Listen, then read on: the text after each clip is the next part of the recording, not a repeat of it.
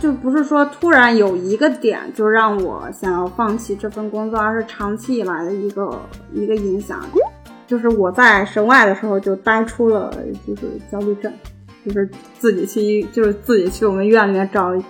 找自己的那个医生，就是开药。觉得如果在医院待太久的话，感觉会变成一个没法共情的人，或者说太容易就掉眼泪，就很累。他就一直在说：“姐姐，姐姐，姐姐 呀！”他说：“你下一个科室去哪儿啊？”我说：“我说怎么了？你还要跟着我跑吗？”他说：“对啊。”他说：“你下一个科室去哪儿，我就我就哪儿生病。”你说我产科，然后然后我说下一个科室我又要进 ICU 了，我我劝你最好是不要进来了。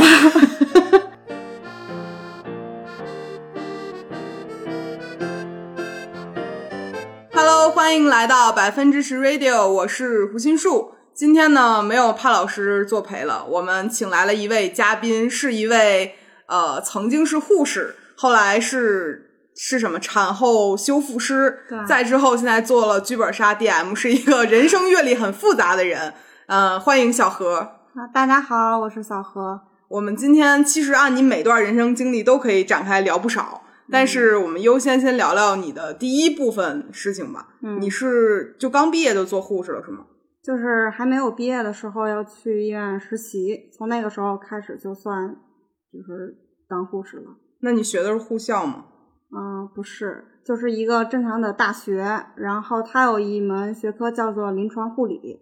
那你就是我，其实是觉得护士这个工作能看到很多人特别，就比如说很惨，或者说有很多是非常能看到人性背后一些东西的一份工作，嗯，对吧？对，你大概实习了多久？当时当时实习的话是八个月，八个月，其实并不是很长。也不短。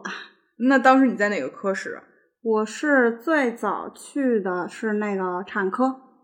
产科。对，我光听这个，脑子里已经有了一些，就是比较血腥的画面是吗？也不是，就是我觉得产科是一个挺容易看到人生百态的一个事儿。就今天微博上还在讲，就是说，嗯比如说女性去生孩子过程中，男性要不要陪着进产室看嗯生产这个事情？就你当时在产室这个事儿有什么印象比较深的故事吗？嗯，有一个故事，就是当时我们院有一个产妇，她是当时孩子体重过重，有十斤，十斤对，然后所有的医生的话就建议他说，你这个只能剖，不能嗯顺产。然后她就是那个女性呢，就是那个产妇，她是我们医院的一个，就是也是一个军人家属，嗯自己也是军人，然后她当时她就说，她觉得自己作为一个女人，就是必须要自己生，就哪怕生不出来再去剖的话，她觉得这也是非常值得的。她说，我作为一个女人，我就必须要经历自己生这个事情。然后她当时非常的就执着嘛，然后她就自己生，但是就最后的结果还是就是生了很久还是生不出来，最后还是就是送去剖了，送到手术室里面去剖了。就很久是大概就是整个产程的过程持续了一天多，二十四小时。嗯，差不多就是从她从她就是开始有宫缩，就是送到医院来待产，一直到她生产，一直到她送去手术室，差不多是一天的时间，这这这不算特别长的。二十四小时都不算特别长，对，因为就是有的宝妈她是虽然有宫缩了，但是她可能宫缩不是特别明显，或者说她的那个开指特别慢，她就需要打那个催宫素。嗯，对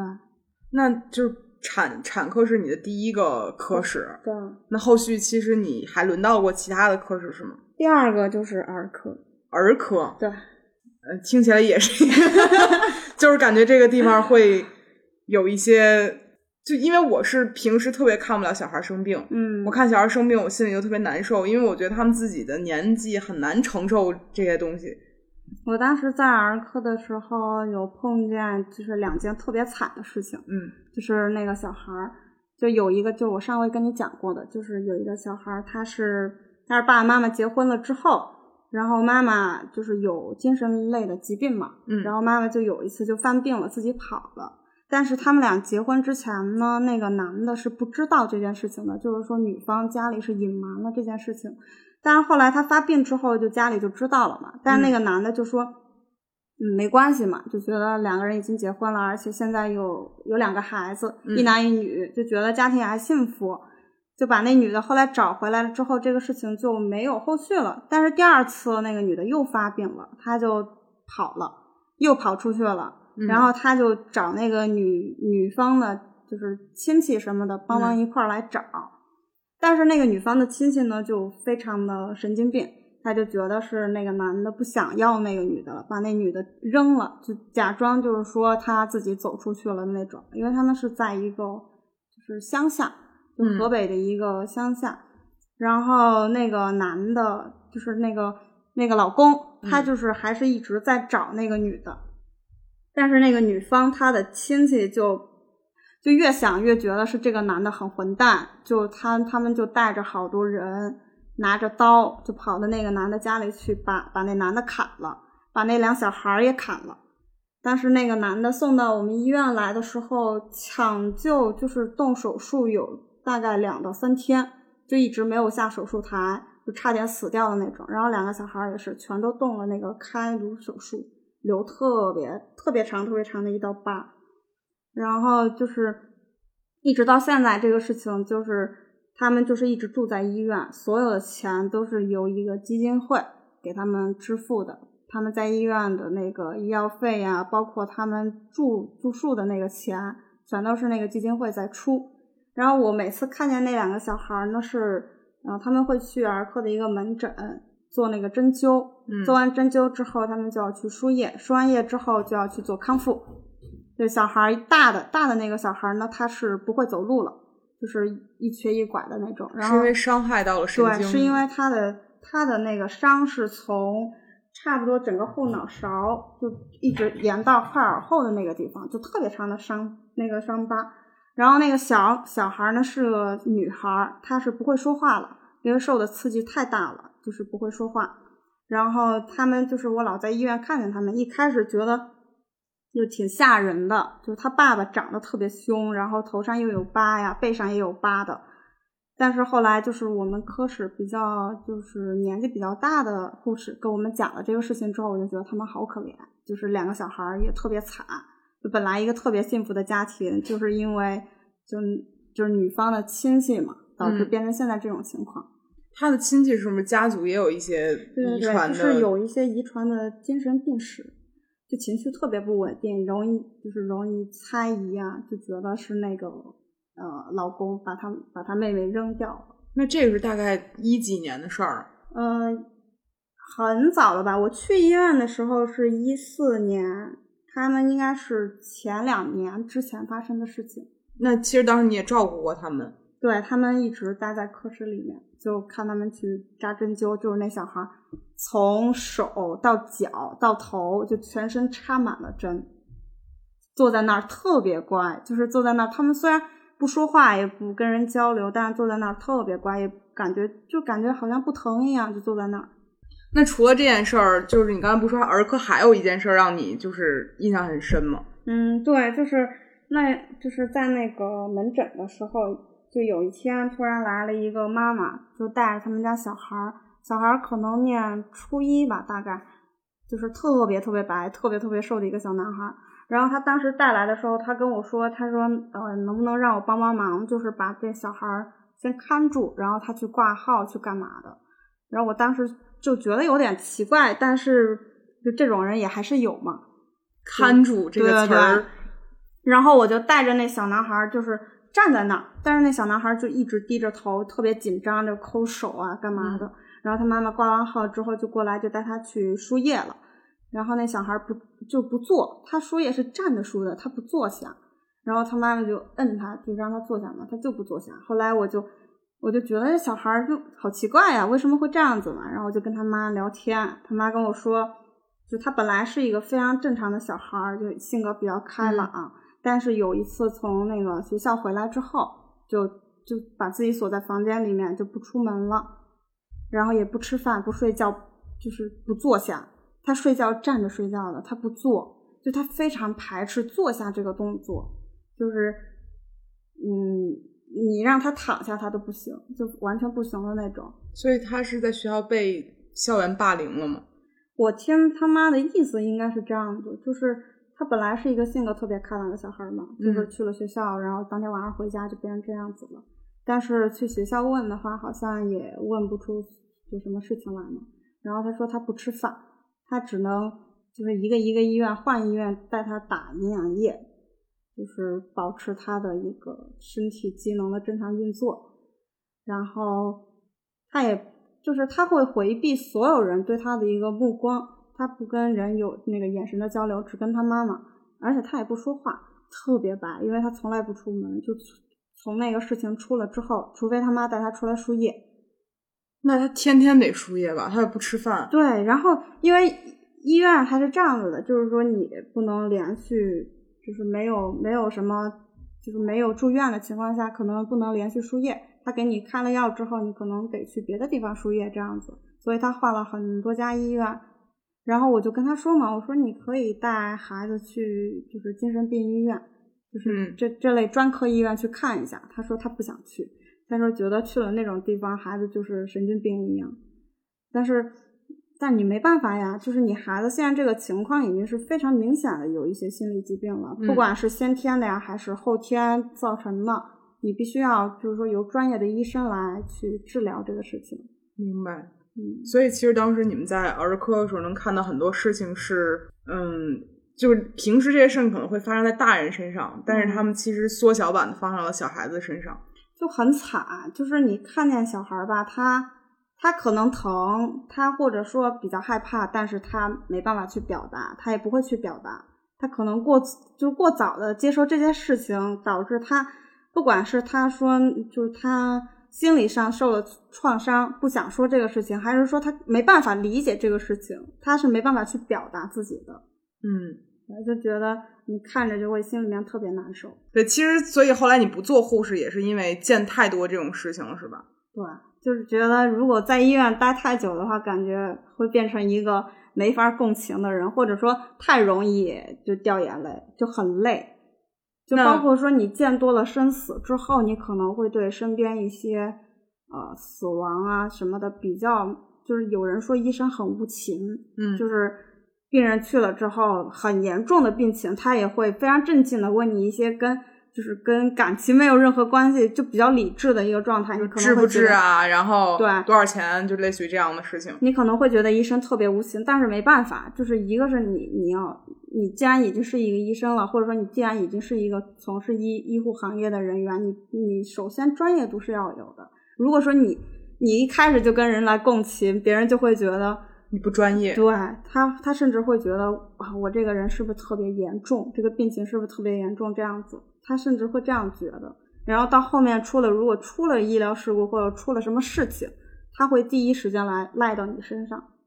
嗯，对，就是你太跟病人共情的话，是一件非常不好的事情。所以其实医生的冷漠也是他的保护色。对，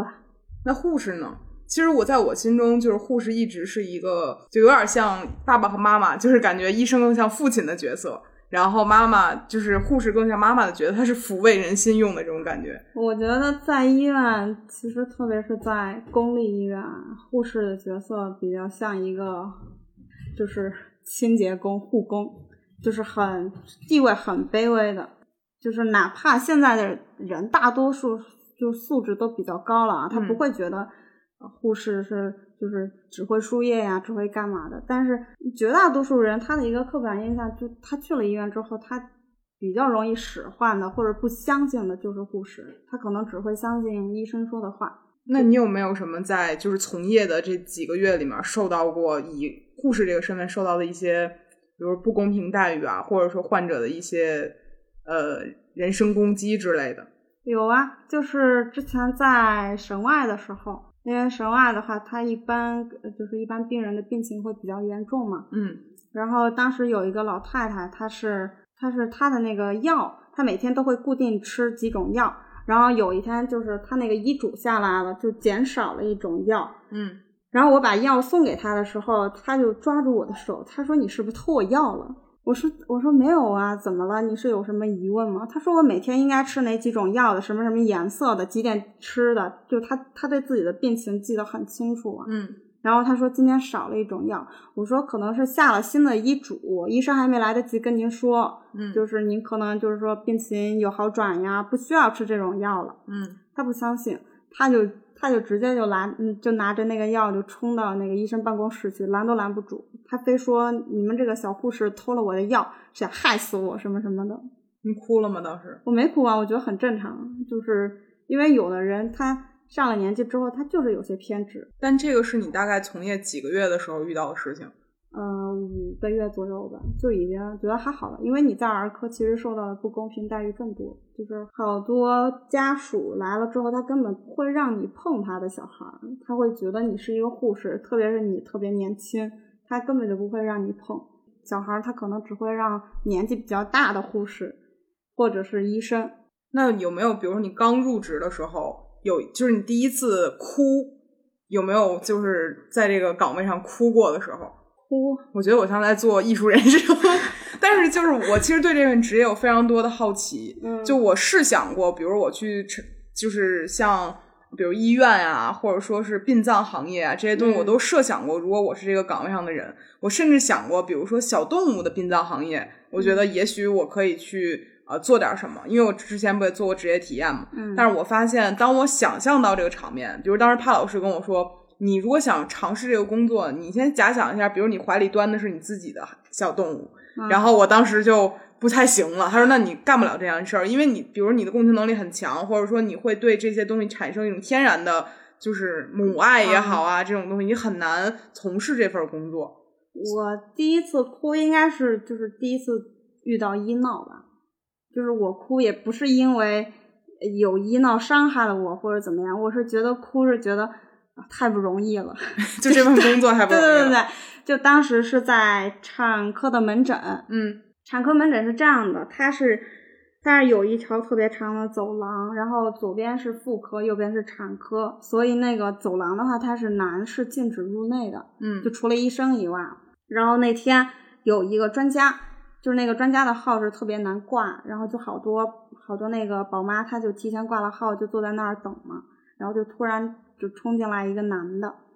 那个男的上来就说他要见医生，就要见那个专家，然后我们就说就问他嘛，就说你挂号了吗？如果要挂挂号了的话，就先要分诊。他说我没挂号，然后我们就说那就是说您得先挂号，但是那个专家的号其实已经挂完了，他是提前挂的。然后他说他的情况特别紧急，我们就说那看那个专家的时间嘛，如果有时间的话可以给他加个号。他说不行，他说他必须得把专家带回家。为什么呢？就是对啊，我们当时很好奇嘛，就说你是因为什么原因必须把那个专家带回家？他说因为他老婆流血了，就是三个月之前就流血了嘛，有见红。然后他说他不让他老婆动，就是他老婆没办法来医院。我说就是您可以就开车送他来嘛。然后他就由于特别担心他老婆，他就不让他老婆来医院。我说那这个就算你老婆是这个情况啊，也肯定是看你老婆是什么情况啊，看你能看出什么病因来吗？或者说什么原因来吗？根本不可能嘛。他说那要是我老婆在来医院的路上出了什么事情呢？你们负责吗？然后我们就说，那您可以打救护车。如果你实在不放心的话，你可以让专业的就是那个人员去嗯你家把老婆运过来。他说不行，他说我老婆今天就是不能走，非得把专家带回去。我说那您看一下，你后面做那么多就是宝妈，都是今天等着来看诊的，你把医生带走了，他们怎么办呢？你不能就太自私嘛。他就开始闹，他就指着鼻子骂你，就他个子特别大，就是那种标准的北方男性，特特别高大的那种，然后就开始指着鼻子骂，然后我们只能好言相劝，因为你不能跟他就是就是你不能去怼他嘛，嗯然后他就他就觉得骂就是我们也不反抗也不怎么样的，他可能觉得哎不爽，没意思了。对，然后他就抓起那个就是那个分诊台上有那种血压计，还有那种就是玻璃的立牌，嗯然后他就拿那个扔我们，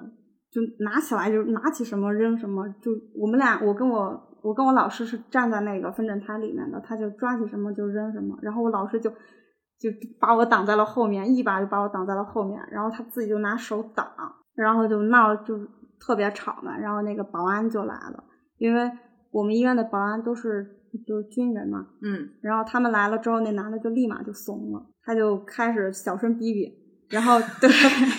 就特别明显，就前一秒钟还特别大的音量，后一秒钟就就小声逼逼。然后那个主任就出来了，主任出来就说两句话就把他给制服了。他说：“你今天要在这儿就再在这儿闹。”他说：“我不会给你老婆看诊的。”他说：“你就算担心，你你就算担心，我也不会去给他看诊的，因为你影响了别人。”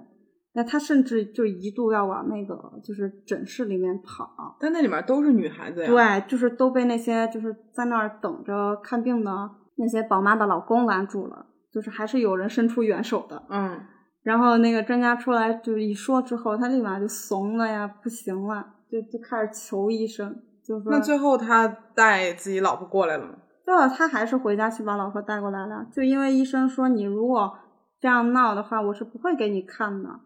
那他何必搞这么一出呢？这不耽误更多时间吗？因为他就是瞧不起护士啊，他就是就是欺负人。他觉得你你首先你是一个比他个头小的女性，第二个就是你只是一个护士。嗯，你会觉得很离谱吧？但是在绝大多数人的眼中，他就会觉得护士只是一个传话的，或者说只是一个输液的，他只是一个就是干比较低级的活儿的人，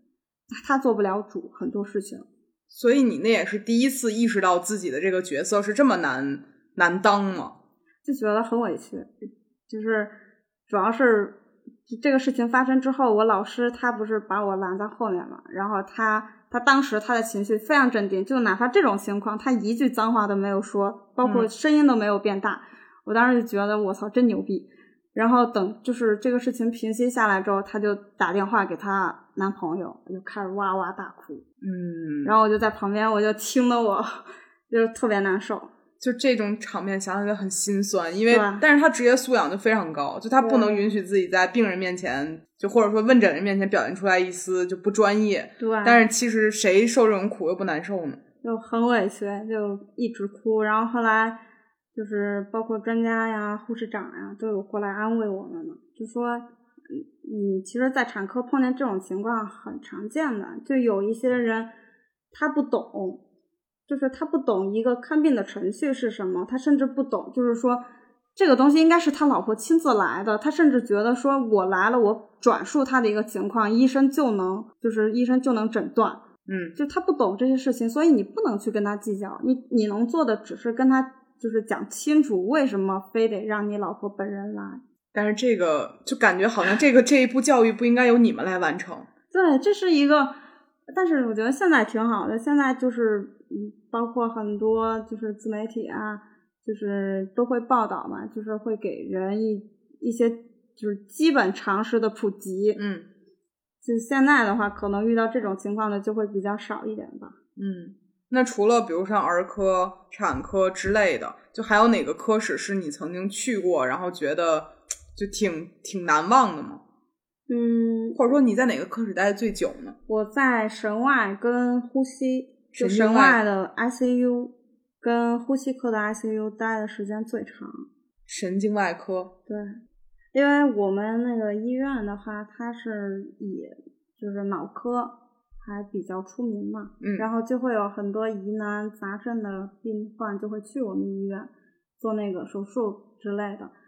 然后就比较小的手术就是癫痫了，已经是，嗯比较大的就是那种恶性的肿瘤，嗯然后包括就是呃出了事故嗯这种情况的一个开颅的手术。嗯。然后那当时你有没有什么你觉得就是难以忘怀的小场面？小场面过分了，大场面吧。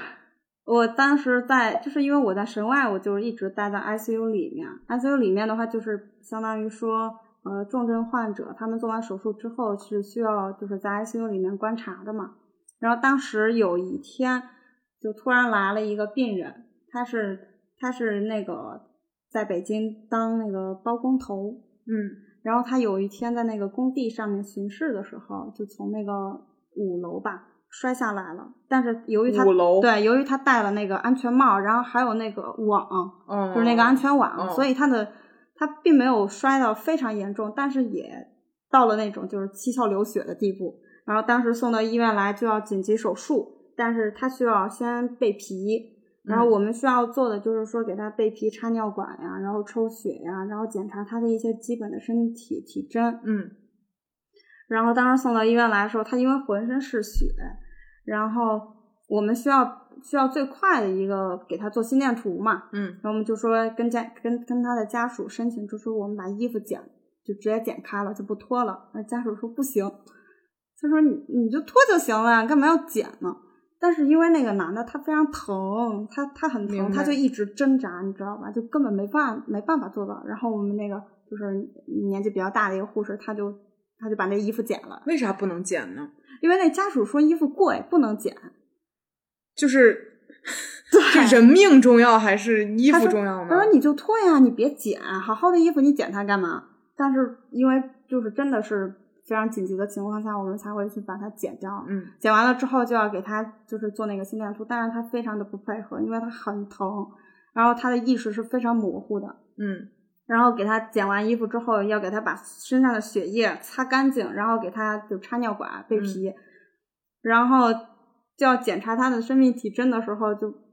就看那个眼睛瞳孔嘛，嗯看他瞳孔反射情况，就看左边的眼睛的时候是好的，然后把右眼一翻开的时候，就把我们那个同事就吓一跳，因为他右眼是一只假眼，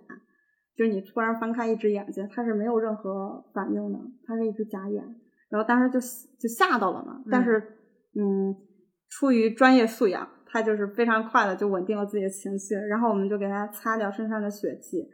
然后就是他包括耳朵，他耳朵、鼻子、嘴巴都出血了，非常就情况非常紧急。然后给他就做完一切的术前准备之后，就送到手术室去了。当天晚上他就出来了，他出来了之后特别好笑，他好像是一个天津人，嗯，然后他那个麻药过了之后，那是那天晚上我上夜班，然后我背对着他坐着在，然后他突然从床上坐起来了，他突然从床上坐起来了，然后大喊了一声说：“姐姐。” 他说：“姐姐，能不能给我点水喝？”他说他要他特别渴，他说能不能给他点水喝？当时给我吓坏了，就因为那个 ICU 里面值夜班是只有两个人的，就是我跟另外一个同事，然后我们俩就赶紧去先给他摁下了，因为他刚做完就是开颅手术是不能就不能起身的，他必须是去枕平卧嘛，嗯，而且不能喝水，就是那怎么办？他要进食，哦，然后他就一直在说：“姐姐，姐姐，姐姐啊！”就 他后面甚至说：“他说求求你了。”就是，然后他刚手术完的时候，他非常不清醒。他说：“他说差不多过十分钟就得问一次。”他说：“哎，姐姐呀、要么就是：‘哎，小姑娘，我在哪儿啊？我这是在哪儿啊？我这是怎么了？’然后他就摸自己身上嘛，他身上插了很多管呀、嗯就是那些东西的。然后他手指上还夹着那个就是血氧的监护，嗯他就过五分钟把它弄掉，然后那个心电就开始报警，过五分钟给他弄掉，就特别，哎不能说他特别烦人，就特别讨厌，然后然后就没办法，就只能给他就是说，嗯，束缚他一下，嗯然后束缚束缚他之后，特别好笑的事情就来了，因为他那个束缚带是绑在那个就是床旁边的那个护栏上的，嗯他发现他挣脱不了那个束缚带之后，他想出了一个特别绝的法子，他就把那两个床床挡给拎起来了。全给拎起来。我觉得恢复的挺好的。他他后期恢复特别快，因为他还算是一个就是中壮年这样的一个男子。三十多岁那种。嗯，对，而且他常年就是跑工地嘛，还嗯比较健壮。后来他出就是恢复的特别好，出院了。然后他出院的时候，我我看见他穿一身西装，哦，对他长得很帅，但是他住进来的时候，你根本就看不出来这个人长什么样，因为他脸上哦全是血跟伤口，你根本就看不出来他长什么样。然后他在 ICU 待就是待到说情况比较稳定之后就可以出去了嘛。嗯然后他出院的时候，我有看见他，我认出来是因为他旁边的家属，我才认出来是他的。会差这么多吗？差特别多，就是他进来的时候跟他出去完全两个样子。所以很多时候那种影视剧里面演的什么一个人被推进了医院，然后两个人一见钟情，哪怕对方血呼啦叽的，也仍然会有那种浪漫场面出现。基本上在真实情况下不可能发生的。嗯，基本上就是我们不会对病人有一见钟情这个情况出现，特别是我待的科室，人家产科，我怎么对病人一见钟情？那就是，哎，也 也也懒得说，这些东西都是属于偶像剧里面的剧情。对对对，就挺夸张的。因为他如果是真的比较紧急的情况下送进医院的话，他的情况一定是比较糟糕的，就是可能会有血，会有伤口，嗯甚至他的脸会肿，嗯或者说他的眼睛会发生一些，就是你根本看不清楚这个人原本长什么样子。那你有没有遇见过那种由于就比如感恩心态，或者说由于这段时间你照顾了他，他对嗯你产生感情的？有这种就不一定在你身上，或者在你们护士站里面。有有一个老头子特别好笑，那是在内分泌科，然后那个老头子他是一身的病，就是什么病都有，嗯基本上只要是慢性病他就得他就是他就都有的那种。嗯然后他特别喜欢我们，就觉得说，哎呀，跟他孙女年纪差不就差不多大，就是是那种喜欢啊，嗯不是说出于男女之情的那种。然后他就有一次跟我开玩笑，他说：“他说你是不是要转科了？”我说：“对。”然后他说：“你下一个科室去哪儿啊？”我说：“我说怎么了？你还要跟着我跑吗？”他说：“对啊。”他说：“你下一个科室去哪儿，我就我就哪儿生病。”你说我产科，然后，然后我说下一个科室我又要进 ICU 了，我我劝你最好是不要进来了。所以所以当时真的会有那种病人会对就是长期照顾他人产生很很很强的情感。对，因为有大多数就是嗯慢性病患者的话，他是家属陪伴的时间是比较少的。他在医院其实跟更多人打交道的就是护士跟医生，然后就是照顾他的护工，嗯就是比较多的是这样子的一个人。他可能跟你说产生感情就比较容易，包括说如果你只是嗯额外的说了一两句话去关心他，他可能会记，就是一直会记在心里面。那你有没有遇见过那种，比如你就是在照顾这人期间，从来没有任何人来看过他的那种？有啊，就是在呼吸科那个老爷爷，他之前是北师大的一个教授，嗯然后个子特别高，就是他比那个病床都要长的那种。年轻的时候长得特别帅嘛。然后他是从他住院到我我就是我转科，呃，差不多两个多月，我从来没见过他的家属，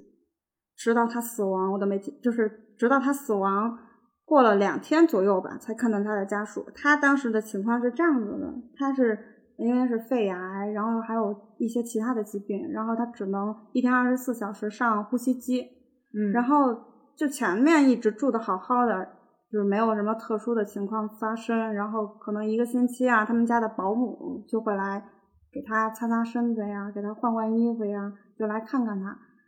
然后有一天，就我们医生就突然来，就查房的时候跟我们说，说那个打比方他二十四床啊，嗯说二十四床的嗯那个病人家属放弃治疗了。嗯对，就说可以嗯撤掉所有的仪器跟所有的治疗手段了。当时就给他把呼吸机给撤了，然后他的输液也撤了。他每天是打那个幺四四零，就是打一个营养液，嗯所有东西都撤掉了之后，就是家属已经放弃了呢。他之前在这儿住院，是因为他的一个，因为他是教授，他的一个养老金，包括他的一个住院补贴非常的高。然后他住了很久很久了，在医院住了就是按年算的那种。嗯然后家人放弃治疗，拔了所有的那个东西之后，他还撑了两天，这些事儿需要，比如需要你亲自来拔吗？就是我们来拔呀。但是你会觉得自己在有一种，比如我在杀人的感觉，杀人是吗对，？不会，就是因为这个是家属做的一个决定，我们只是来执行这个他们的一个决定而已，但是这个过程你心里没有过一些就是挣扎吗？会很难受。就是你，就是那个老头子，他可能算是，就是他临死前可能是回光返照，他也是就是突然开始就抓着那个床栏就开始说话，就喊我们，他说给我点水喝吧，就是就是我我在那儿待了两个多月，我从来没见过他就是睁眼或者说话，他一直就是平躺在床上的一个这样的状态。嗯但是他那天突然就开口说话，说给我点水喝吧，然后我们就真的是于心不忍，就觉得太可怜了，就拿那个棉签给他沾了一点水，把他那个嘴嘴唇就给湿润了一下，嗯然后当天他就走了，就那个老头子就走了。他走了之后，我们要通通知那个家属嘛。最早来的就是保姆，第二天就是要送进那个停尸房的时候，就要开始就家属就说要交代后事什么的。第二天他的就是家属才来，他的儿子啊，就是其他的一些亲戚就就站在那儿，就开始对着一具尸体就说就分分分东西，分遗产。没有人哭，没有，就只有保姆第一天就当天来的时候，保姆哭得特别惨，因为保姆照顾了他好几年，就是自从那个老头子他就是没有自理能力之后，就一直都是保姆在照顾他，保姆哭得特别伤心。一方面可能是觉得哎呀失去工作了，对这个有点太冷血了。然后第二个可能就觉得还是有感情嘛。就我觉得照顾一个人一段时间，应该也会有一些情感连接，但是他的家人却没有。他家人没有任何反应，就是放弃治疗的后果就是肯定是死亡的。他们家人是非常清楚的，但是他们没有任何反应，也没有哭，也没有说，哎，就是觉得不该这样子做，就是非常冷血的站在那儿围着一具尸体讨论，就我们应该怎么怎么样。就包括老头子的后事应该怎么怎么操办？那你当时就是你二十几岁在那儿来着？就是在在护士这个岗位上，二十三四？二十岁，二十岁。对。那你当时有没有就是对人这个东西的？我我后来一度就是就是我在神外的时候就呆出了就是焦虑症，就是自己去就是自己去我们医院里面找找自己的那个医生就开药。因为真的是，首先就是有一点，就是上夜班的时候，很多台机器就一直围着你，然后他们会不停的报警，滴滴滴滴滴，对。然后有的病人他病情严重的话，他需要抢救，抢救是一件非常累的事情，就不单是因为你你如果抢救过来了，他能活，抢救不过来他得死。还有一点就是，可能说的稍微冷血一点，抢救是一个复非常复杂就复杂的过程，你得写抢救报告，你得在抢救过程中，包括你用了哪些液、时间点，你必须都记得非常的清楚，因为这个是你要写一个非常详细的报告，如果出了错的话，就算你的责任。就是如果一旦他抢救失败了，你还得写死亡报告，你还得通知家属，你还得就是换床。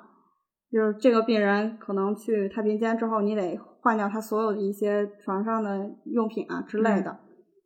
那就是在你们这样的工作体量下，你们的月收入非常低，非常低，非常低。所以你在二十岁的时候，有没有觉得自己就是好像在做一个很有意义的工作，但是好像自己从中获得的意义在发现越来越少？就是，嗯，我们去实习之前会有一个宣誓，就是。就是所有做护士的应该都会知道，就是我们会对那个南丁格尔做一个宣誓，就是说我我做护士这个行业，我要怎么怎么样，怎么怎么样嘛。刚去医院的时候，你会觉得说我是去救死扶伤的，嗯。但是你待的时间久了之后，你会发现，你你如果待在一个比较平淡的，就是没有特别重大事情的科室的话，你的日常就是输液、换液、配药，然后插尿管、拔尿管、倒尿。就是这这些乱七八糟的比较琐碎的事情，你会觉得你根本就是没有涉及到就说人命关天的事情，嗯，会把你的一个热情磨灭的非常的，就是有人说为什么现在医闹这么多呢？我觉得有一个就是也是因为公立医院的病人实在是太多了，而且大多数比较好的医院它都集中在大城市，这好的医疗资源也是，而且现在的人他可能说。一点小事情，他就想去比较好的医院，嗯，就就导致就是公立医院比较好的公立医院的话，人是特别特别多的。你每天你要接触这么多就是病患，你不是重复工作，对你不是对每一个人都会有一定的耐心的。嗯，当你恰好没有耐心，而又碰上一个脾气比较暴躁的病人的时候，这个时候医闹就会就会出现，就很容易就出现了。但是，比如说你刚才提到说，就是输液呀，然后插尿管、拔尿管，就我觉得护士这份工作不断的接触人的一些，比如排泄物，嗯，然后一些分泌物之类的东西，就是你起初能够接受这个事儿吗？因为，嗯，从我的角度上讲啊，我其实一般都会觉得，就好像这个事儿，比如是我的家人的，嗯，或者是我自己的，我可以接受。但是有的时候我短期内想到我要每天去处理一些陌生人的这些东西，心里有一点点就你你懂吗？我我好我好像还好，我好像就是刚接触这个行业，因为我们在就是在学习的时候就知道，就是好多好多病症是跟你的尿液呀、粪便呀，嗯会有一些联系的嘛。嗯所以我们只是把它当做一个辩证物，不会把它当做是一个比较脏的东西。所以其实你们在整个在比如说学习临床这部分的时候，就已经嗯把这些东西都囊括进去了。对，他会教你看，就是闻小便的味道，然后对大便的颜色，就是因为像有些嗯消化系统疾病的人会有血便，嗯他的粪便就可能是黑色呀这样子的。嗯然后一些可能说有某某些疾病的患者，他的尿液是苹果味儿的，就是烂苹果味儿的。对，听起来还 还不错的感觉。是烂苹果味儿的，或者说是大蒜味儿的，就是他会在你上学的时候就教你这些东西嘛。嗯，所以其实到临床之后，可能是我接受度比较大吧，我我倒觉得还好，不所以那你去个公共厕所也会有这种但是但是我要去公共厕所的话，我会我会觉得挺恶心的，我我很排斥公共厕所。所以其实还是把它当成一个工作来看，还是当成一个什么来看？就是我如果是在医院的话，我就会觉得这个东西就是呃一些就是理所应当出现的东西。但是如果我没在医院了，我就是不是护士这个身份的时候，我就会觉得它很脏。这个事儿也是聊开了。就是我我记得我之前还听过，就是一些比如去了整形科的护士，就说他之前比如在骨科，嗯或者说在一些比如说接触更多就是惨痛事情的人，他们嗯就会选择比如去整形科，比如嗯给人输输液呀、嗯然后啊、打打针啊，就一些简单的工作，嗯他们会觉得这种事儿很放松。再往后，可能很多人像你一样也会离开护士这个岗位去嗯尝试其他的行业。嗯，就我觉得有没有哪一件事儿是让你彻底下定决心，我不想再做这个事情，我受不了。就除了你刚才说得了焦虑症之外，有没有一个更明确的瞬间？主要是身身体有点扛不住。然后像过年过节，他排到你有假，你就是有假。我第一次没有回家过年，就是因为在北京。在护士的岗位上，对，所以而且而且我是刚恰好是在 ICU，就是病情当天晚上就有一个小孩儿，他是在医院住了两三年，然后他的情况特别特别糟糕，他住院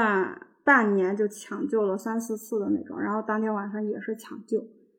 就是你 大年三十儿，对你一瞬间你会很崩溃，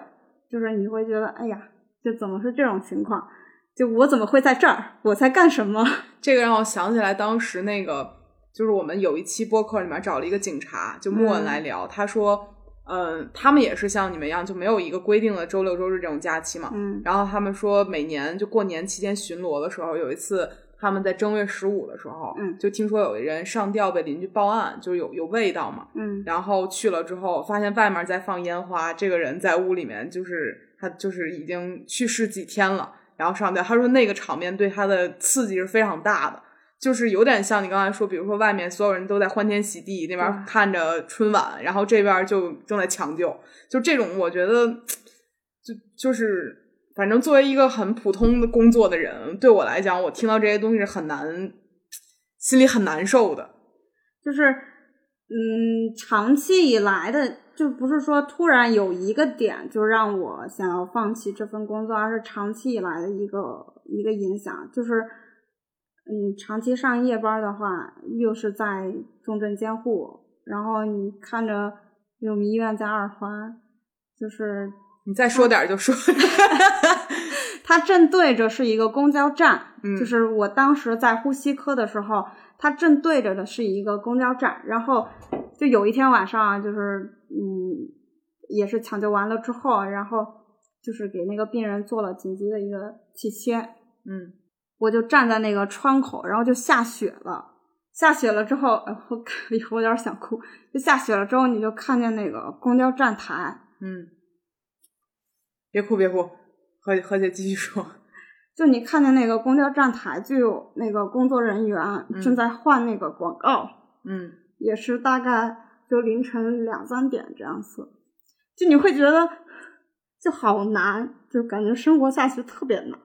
就一一方面是，嗯，刚刚就是说，刚刚就是从那个 生死线上抢回来的病人，嗯，然后另一方面就是又为了生活，就是特别拼命的工人，你就会觉得，哎，生活特别没有意思，你知道吗？哎，别哭了，咱要不聊点开心的，聊点开心的。就是这些东西，我觉得，因为比如你你去讲这些东西，是你回忆里面的一些东西，嗯然后我听到的时候，其实会被我打动到，但是我就肯定无法站到你的位置，百分百去感受当时的感觉。其实它嗯只是更像一个电影或者场面的东西打动我们。然后，嗯，我也能理解你肯定是受到了很多，比如说，因为我觉得你是共情能力很强的人，嗯所以你才会被这些东西刺激到。其实还有那种，他就是我我我给死人就封过七窍，嗯，就是有一个患者，他是就是死完了之后，他他那个，因为他要运到那个太平间去嘛，嗯。但是因为就是太平间可能满了那种，然后他只能暂时在科室先放一放，等等家属来了之后，可能去殡仪馆之类的。嗯。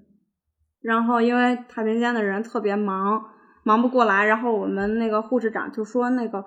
就是那个床的病人，我们护士帮忙封一下七窍，因为人死了之后，他的就是那个七窍会往外分泌一些体液，嗯可能就是到后期如果说他要做一个修复啊，或者是做那个化那个妆，嗯，可能会受一点影响，就说让我们给他把七窍封上，就怎么封？拿那个棉球就塞进去，哦对，然后就是死人特别沉，然后他的脸色是跟土一样的颜色，就是就是你见过最没气色的那种人，比他情况还要糟糕的那种。然后他是他躺在那儿的时候，我总觉得他会睁眼，你知道吗？就是还挺害怕的当时。然后给他封七窍，最难封的就是他的那个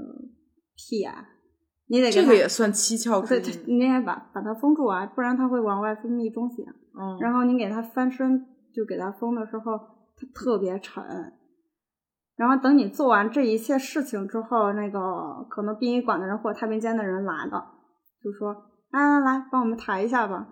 就不会不就你不觉得像是在对一个就刚死的人，他但是他也是个人，但是他会他会说像某件物品一样，来来帮我搭把手抬一下，嗯，就是这种。那是我第一次见死人，就是我在医院第一次见死人，后来就见得多了，就还好了。第一次的冲击力，就这些东西，在我的概念里，其实我都完全无法想象。就我就活到现在快三十岁，我从来没有目睹过真正的一个所谓的尸体在面前。嗯，就我我自己从来不敢去想象这个事儿，因为无论这个人是至亲的人还是嗯陌生人，我都有点儿 接受不了。对，因为我我是一个我不是一个真正意义上无神论者，就嗯我觉得这个东西它是会，嗯，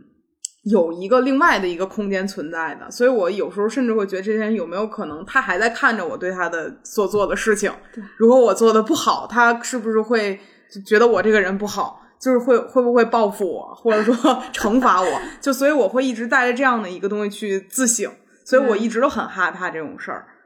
嗯，我之前是就是我们一我们以前的一个老师啊，就是人体解剖的老师，他跟嗯我们说过一件事情，他说，呃，人在死亡了之后，他最最后消失的一个感官是听觉，所以说，就不管你是无神论者呀，还是还是怎么样，就是我们老是说，你对尸体一定要保，就是保持一一定的尊重。嗯。就不管他是你认识的人还是不不认识的人，你你不能去就是说对尸体进行一个就不尊重的行为或者言语，嗯。因为就是如果按理来按照他说的，就是听觉听觉是最后消失的话，他是能听见的，他会伤心。那当着他那个床前分遗产的这个，你那就是吧，就他们自己受着呗。他嗯他最主要的，因为我们做人体解剖的，